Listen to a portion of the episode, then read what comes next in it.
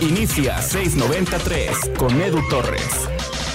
Después de, que terminó eh, la jornada del fútbol mexicano, la jornada número 10, me puse a revisar números eh, a nivel de clubes de toda la Liga MX en esta temporada. Y hubo algunos datos que me llamaron mucho la atención del equipo de Tigres. Los vamos a platicar hoy, los vamos a platicar en este episodio, datos que tienen que ver con la parte ofensiva del equipo de Miguel Herrera.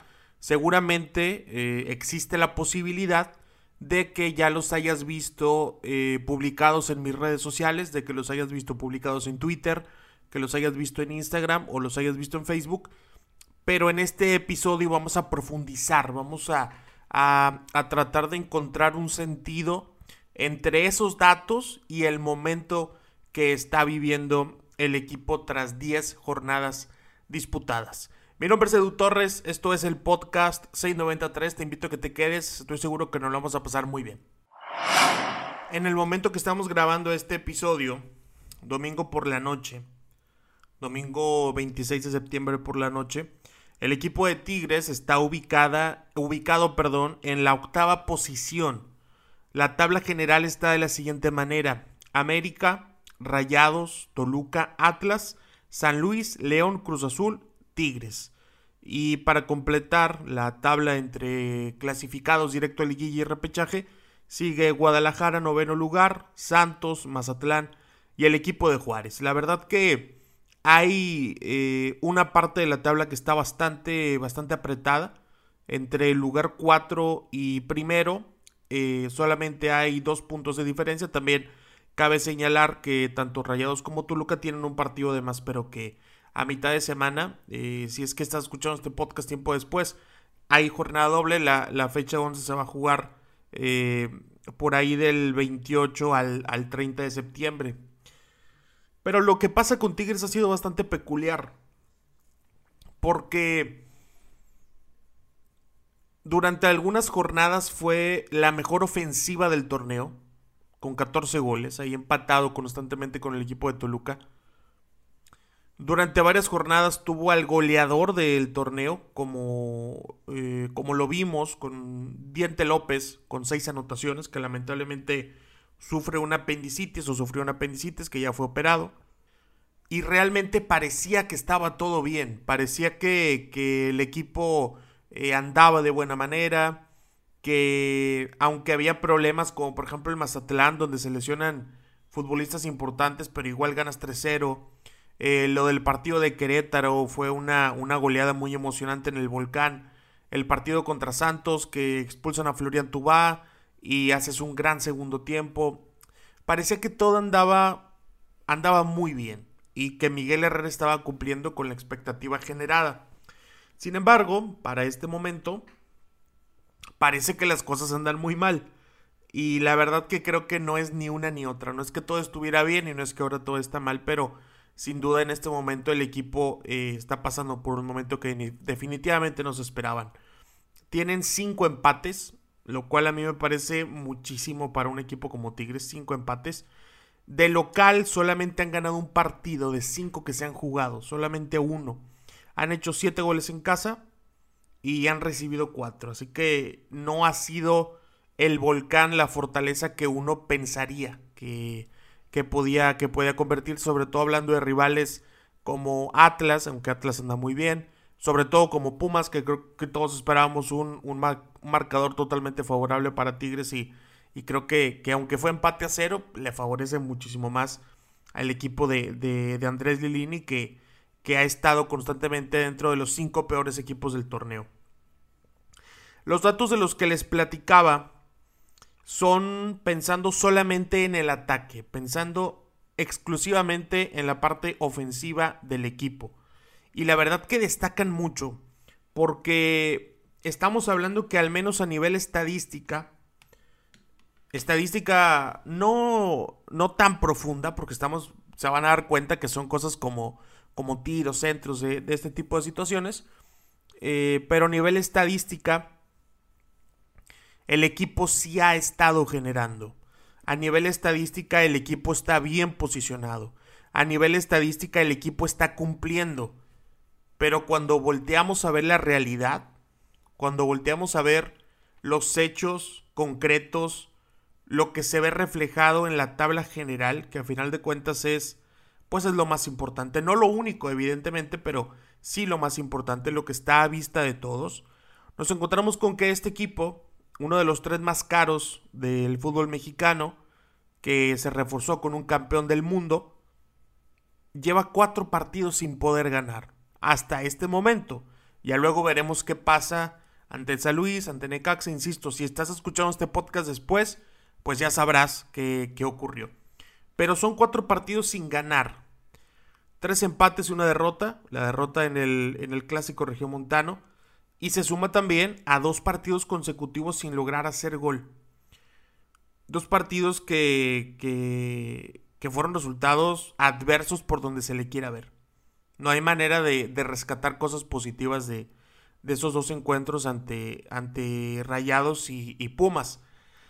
Hay que recordar también que desde el partido contra León, Tigres no cuenta con Nicolás el Diente López. En ese encuentro contra León se había comentado desde antes del partido que Nico no estaba al 100%, salía a la banca, pero me parece que ni siquiera calentó. Cuando todos salían a hacer el, trabajo precompetitivo, él se quedaba sentado en la banca, no estaba para jugar.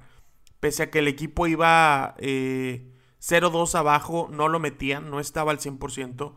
Esperan el juego contra Rayados, sigue sin estar al 100%, pero entra de cambio. Y ya contra Pumas ocurre este tema eh, del apendicitis. Entonces son tres partidos en donde no has contado el 100% con el jugador más importante que tenías para hacer goles. Ahora sí, vamos a platicar de los datos que nos reúnen en este episodio del podcast 693. Ahí te van. El equipo de Tigres ha sido el que más remates tiene de toda la liga, de los 18 equipos. Tiene 134 remates logrados, 134 remates conseguidos. La historia no acaba ahí, porque los dirigidos por Miguel Herrera son el número uno que más centros ha lanzado en toda la liga, con 201 centros intentados. Y continúa. Tigres es el número uno en duelos uno contra uno, es decir, en mano a mano. Es el que más ha intentado con 350. Además también es el número uno con jugadas clave, es decir, eh, oportunidades que, que, terminaron en un remate. Jugadas clave, ¿eh? número uno. También Tigres es el número uno en carreras en profundidad, o sea, en desbordes, sobre todo los extremos y los laterales que son los que más hacen esta clase de movimientos. Pero ahí no terminamos, porque es el número 2, es el segundo equipo de toda la liga que más veces toca la pelota en el área. 180 veces Tigres ha tocado el balón dentro del área. Y para terminar en esta, en esta seguidilla de estadísticas, es el tercero de todo el fútbol mexicano, de toda la Liga MX, que da más pases progresivos. ¿Se acuerdan cuando, cuando en ese video que de un saludo que le compraron a, a Miguel Herrera, ¿se acuerdan cuando dice para atrás ni para agarrar vuelo? Bueno, es el tercero que más pases progresivos da. Podríamos decir que por ahí va cumpliendo. El tema es que y luego en el área están fallando, que es algo que vamos a platicar más adelante. Vamos a, meternos un poquito a la parte de los tiros, que es el número que, más nos interesa, ¿no? Para la parte ofensiva. Han sido en total, como les comentaba, 134 remates. Promedian eh, por partido 11.86. Están por arriba del promedio porque el, está en 10.01. El promedio de, de la Liga MX. Tigres está 1.87 por arriba de, del promedio. Eh, el 29% de los 134 han sido con dirección de gol. 22 de los 134 han sido de cabeza.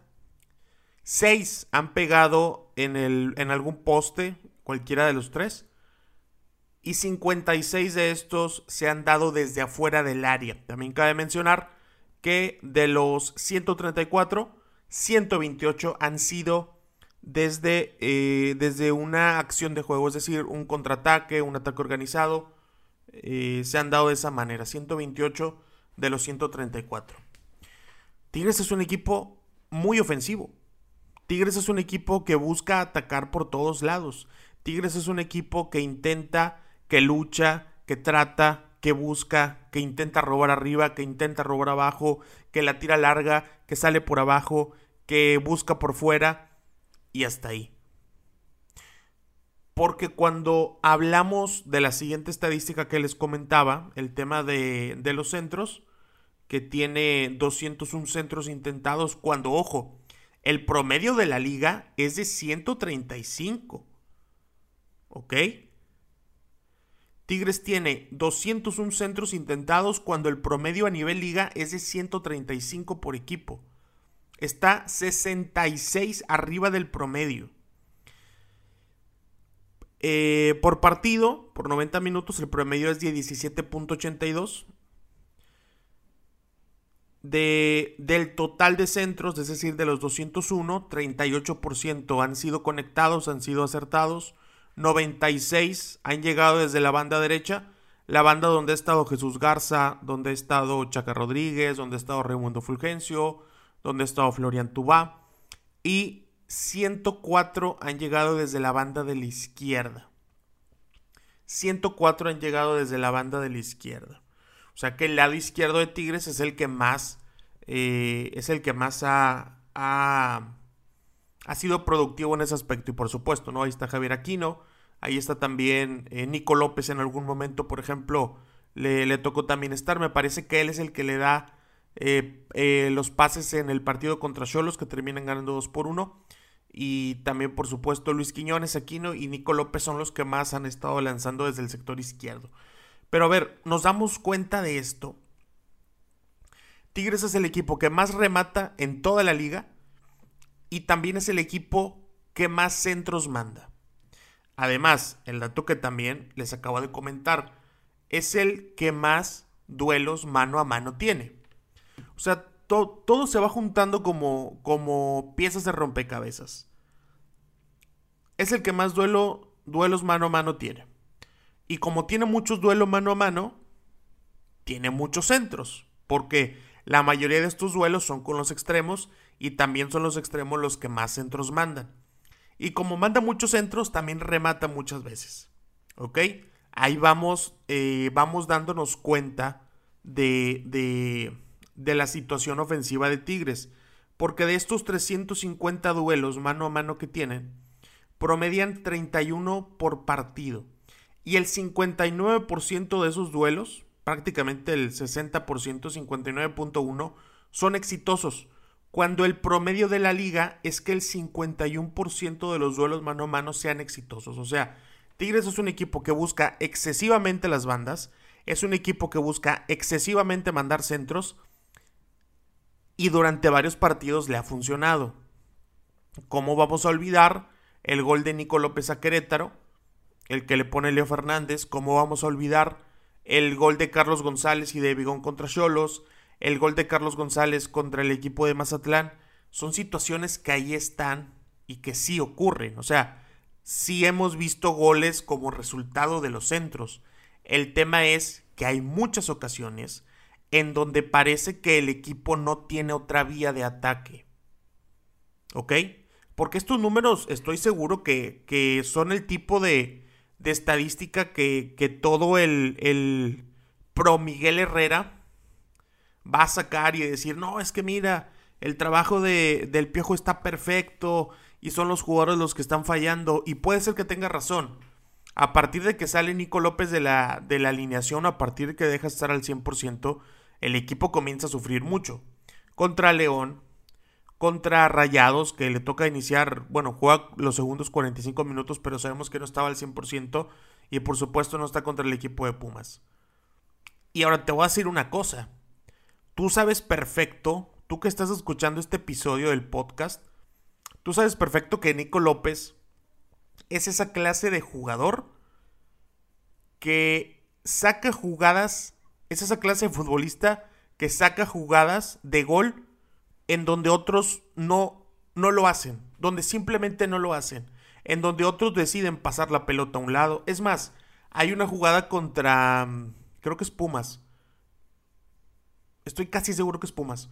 Pero en donde Guido Pizarro recibe una pelota y, y tiene todo para tirar y decide abrir con Luis Quiñones a la izquierda. ¿Se acuerdan? Lo tienen por ahí presente en su, en su memoria una jugada. Guido Pizarro, linderos del área, tiene para rematar y decide tocar a un lado. Bueno, no, más allá de si esté bien o esté mal de Guido, es un tema de estilos, es un tema de toma de decisiones, es un tema hasta de formación. Esa clase de jugadas, Nico López revienta al portero de un zurdazo. Lo revienta. En serio, lo revienta. Y probablemente junto a Leo Fernández sea el único que lo haga. O sea, de, de los. En cuanto a su formación, en cuanto a su capacidad, su calidad, su toma de decisión, probablemente sean los únicos dos que su primer idea sería rematar a portería. Por ahí Vigón la para, también a lo mejor Rafa Carioca primero controla, quizá André Pierre Gignac también busca acomodarse para pegarle de parte interna con derecha, Carlos González, bueno, quién sabe qué haría Carlos González. Sabemos que, que, los que realmente le pegan no es Leo Fernández, pero Leo da eh, pocos buenos partidos y Nico López lo que le llega le tira. Lo que le llega remata. Por eso al ver los números y notar que Tigres es el equipo que más remata de toda la liga, y notar que Tigres es el equipo que más duelos mano a mano tiene en la liga, y notar que es el equipo que más centra de toda la liga, decimos, oye, ¿y por qué lleva dos partidos consecutivos sin anotar gol? Porque hemos visto momentos como contra Santos, como contra León, como contra Atlas incluso, en donde el resultado por momentos pudo ser favorable para Tigres, en donde el resultado pudo ser incluso un poquito más holgado a favor de Tigres, y nada más no pasa. Sí hay un tema de contundencia. También, a ver, hay un tema de balones que han estado pegando en el poste. Como los dos de André Pierre contra Pumas, por decir un ejemplo que creo que todos tenemos bastante fresco en la memoria. El tema aquí es, viéndolo, eh, bueno, eso de la parte de los jugadores, ¿no? De, de la ausencia, de, de lo que pesa la ausencia de, de, de Nico López y, y, de las fallas frente, frente al arco de algunos futbolistas como Gignac, eh, como Carlos González, no se diga Carlos González lo que, lo que ha tenido contra, contra Rayados y contra, contra Pumas en este último partido. Pero también hay una, hay una situación que yo creo que vale mucho la, la pena comentar, que es la falta de variantes al momento de atacar. A mí ya me quedó clarísimo que este equipo va a centrar.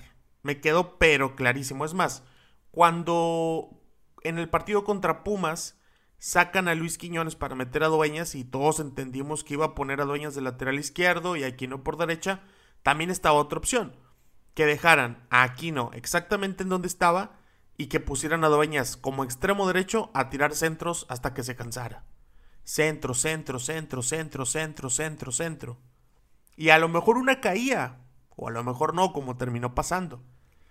Y por ejemplo, también este tipo de situaciones, de los centros, del exceso de centros, es lo que hace que un futbolista como Carlos González se mantenga teniendo actividad. ¿Por qué? Porque su mejor característica a lo largo de la carrera que le hemos conocido en México es el juego aéreo. Estamos todos de acuerdo en eso, ¿no? Luego podremos ponernos de acuerdo si es malo, si es bueno, si me gusta, si no me gusta, si tuvo que llegar, si no tuvo que llegar, si que quieres que se lo lleve el Tuca Juárez. Podemos ponernos a platicar eso en otro momento, pero sabemos que la mayor virtud de Carlos González es el juego aéreo. Y cuando tú tienes entradores como Luis Quiñones, como Aquino, como Chaca, como Tuba, como Raimundo Fulgencio, pues vas a intentar llenar de centros el área. Por lógica. Sea lo mejor o no, vas a intentarlo. Y ojo, que contra Rayados casi sale. El problema fue que, que, Carlos González erró. Un centro del Chaca Rodríguez, un muy buen centro.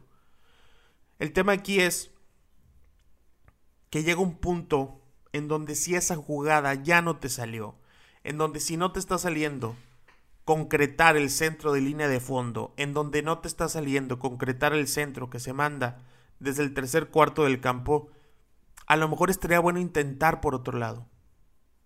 Estaría bueno intentar buscar desde otro sector. Intentar paredes por dentro, intentar eh, conducciones por dentro, como por ejemplo eh, tratar de abrir espacios como pasó en el gol de, de, Guido Pizarro contra, contra Toluca, que Diego Reyes rompe muy bien la línea. Ese, ese tipo de, de, situaciones que de pronto sí te marcan una diferencia.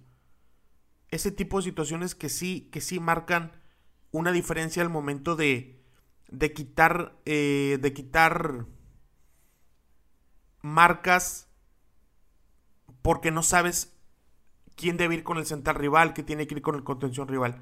Ese tipo de factores sorpresa, porque, ojo, así como Tigres ha estado mandando un montón de centros, que sabemos que la mayoría de estos son para ser rematados de cabeza, Tigres está muy poquito por arriba del promedio de remates de cabeza en la liga, porque el promedio es 19.11.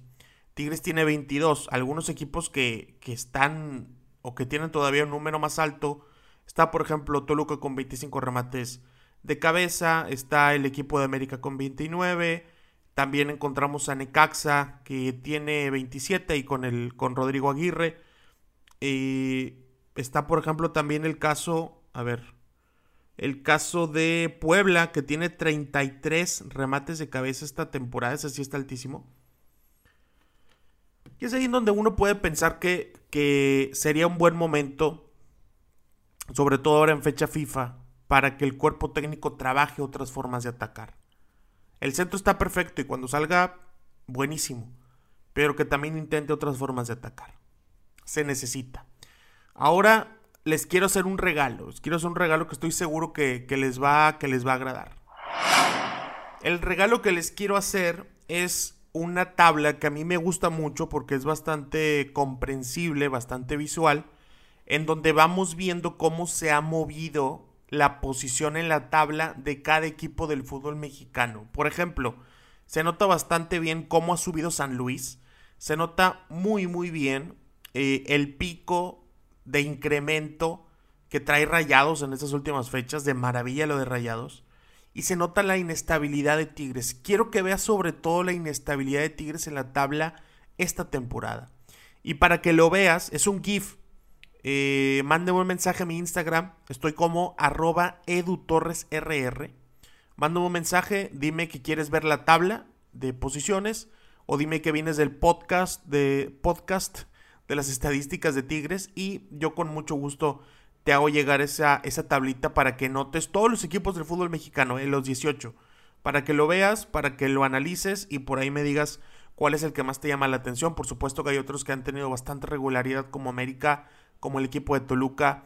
Lo de León, que va desde abajo hasta arriba. Hay que recordar que León tuvo un inicio un poquito pesado, pero logró equilibrarse.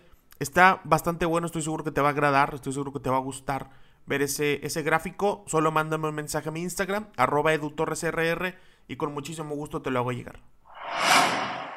Ahora sí, continuando con, con el contenido del podcast, Miguel Herrera es responsable, es un responsable importante de este tema de, de que Tigres llega, de que Tigres busca, de que Tigres entra, pero no tiene variantes. Y eso siempre es una constante al momento de criticar a un entrenador. ¿De cuántos técnicos has escuchado esto? En cualquier parte del mundo.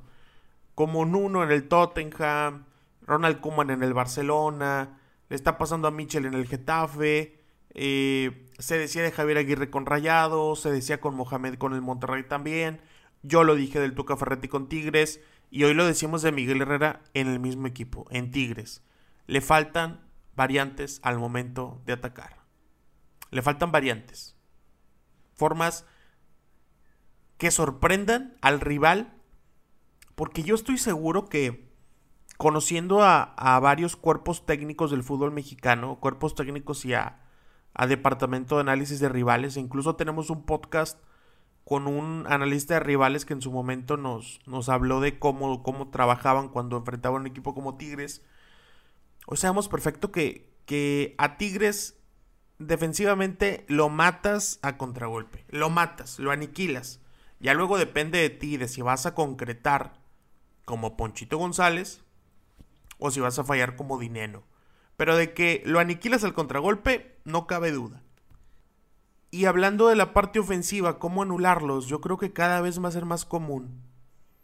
Que los rivales metan línea de 5, que los rivales pongan a los defensas de mejor juego aéreo, específicamente para Tigres, para cortar centros. O que la, la misión principal de los laterales sea incomodar lo más posible al, centrador. Va para allá la, la, la, tendencia de cómo anular a Tigres. Va para allá. No dejes que Luis Quiñones se gire, no dejes que tu recorte, pégale al Chaca Rodríguez para que, para que nos entre, llévalo a, que el Chaca Rodríguez intente todo con la zurda, no lo dejes que se entre con la derecha, para allá va. Y el equipo va a llegar un momento en donde va a estar estancado. Y no va a tener ni tiros, no va a tener ni centros, a lo mejor ni siquiera duelos. De estos 350 vamos a ver en otros 10 partidos, o bueno, 10 no porque se acabará la liga. Vamos a ver en la jornada 15 qué tantos duelos tuvo. Vamos a ver en la jornada 15 qué tantos centros hizo.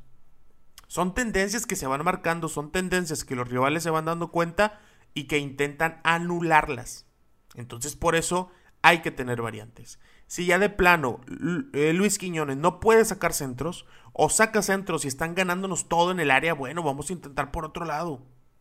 Vamos a intentar con paredes, vamos a intentar aquí, vamos a intentar allá. De eso se trata en gran parte, en gran medida, el trabajo de un director técnico darle forma, darles armas a los jugadores. O puede pasar otra cosa, que este equipo dependa, en su gran mayoría, de lo que sea capaz de hacer Nicolás El Diente López. Y que nos agarren confesados, que no se vuelva a lesionar o enfermar. Porque Gignac no anda al 100%, tú va también está lesionado, no sé cuándo va a volver y no sé cómo va a volver. Luis Quiñones te da un partido bueno y cinco malos. Raimundo Fulgencio hasta el momento intenta, intenta, intenta, pero todavía no es constante. Javier Aquino lo están poniendo lateral izquierdo porque parece que no hay más. Chaca Rodríguez parece que dura 10 minutos por partido. Leo Fernández, ojalá que regrese bien de su lesión, ojalá que esté bien Leo. Bigón de pronto sí, de pronto no. Guido Pizarro, demasiada conservación. Rafael Carioca recupera pero no alcanza a llegar a rematar. Estamos hablando de que este equipo y de Carlos González, por ahora ni hablo. Ojalá que luego podamos hacer un podcast analizando a profundidad el tema de Carlos González. Pero parece que este equipo depende muchísimo de Nico López. Y no está mal depender de los buenos. Por eso vienen, por eso los contratan, por eso les pagan, por eso son titulares. El tema es cuando no están. ¿Qué vas a hacer? ¿Qué vas a hacer, Piojo Herrera? ¿Vas a tener variantes, Piojo? ¿Vas a buscarle por otro lado? ¿O vamos a seguir mandando, mandando, mandando y mandando centros? Te quiero decir una cosa. Te agradezco que hayas escuchado este episodio y te pido que me ayudes, por favor, a compartirlo en tus redes sociales. Eso nos ayudará un montón. Etiquétame en Instagram, ponlo en Twitter, ponlo en Facebook, compártelo en algún grupo de WhatsApp en donde estés el de los amigos, el del trabajo, en los grupos de Tigres, en los grupos de fútbol. Te agradecería muchísimo para tratar de llegar a más gente. Y si viste esto en Twitter, por favor dale retweet, dale like a la foto en Facebook, dale like a la foto en Instagram. Eso nos ayuda bastante para tratar de llegar cada vez a más público. Mi nombre es Edu Torres. Muchísimas gracias por haber estado al pendiente de estos casi 30 minutos de podcast. Eh, espero haber sido tu compañía en el tráfico mientras juegas FIFA en el trabajo, en donde sea, haciendo ejercicio, en donde sea. Gracias y hasta la próxima. Gracias por escuchar este episodio. No olvides compartirlo en tus redes sociales.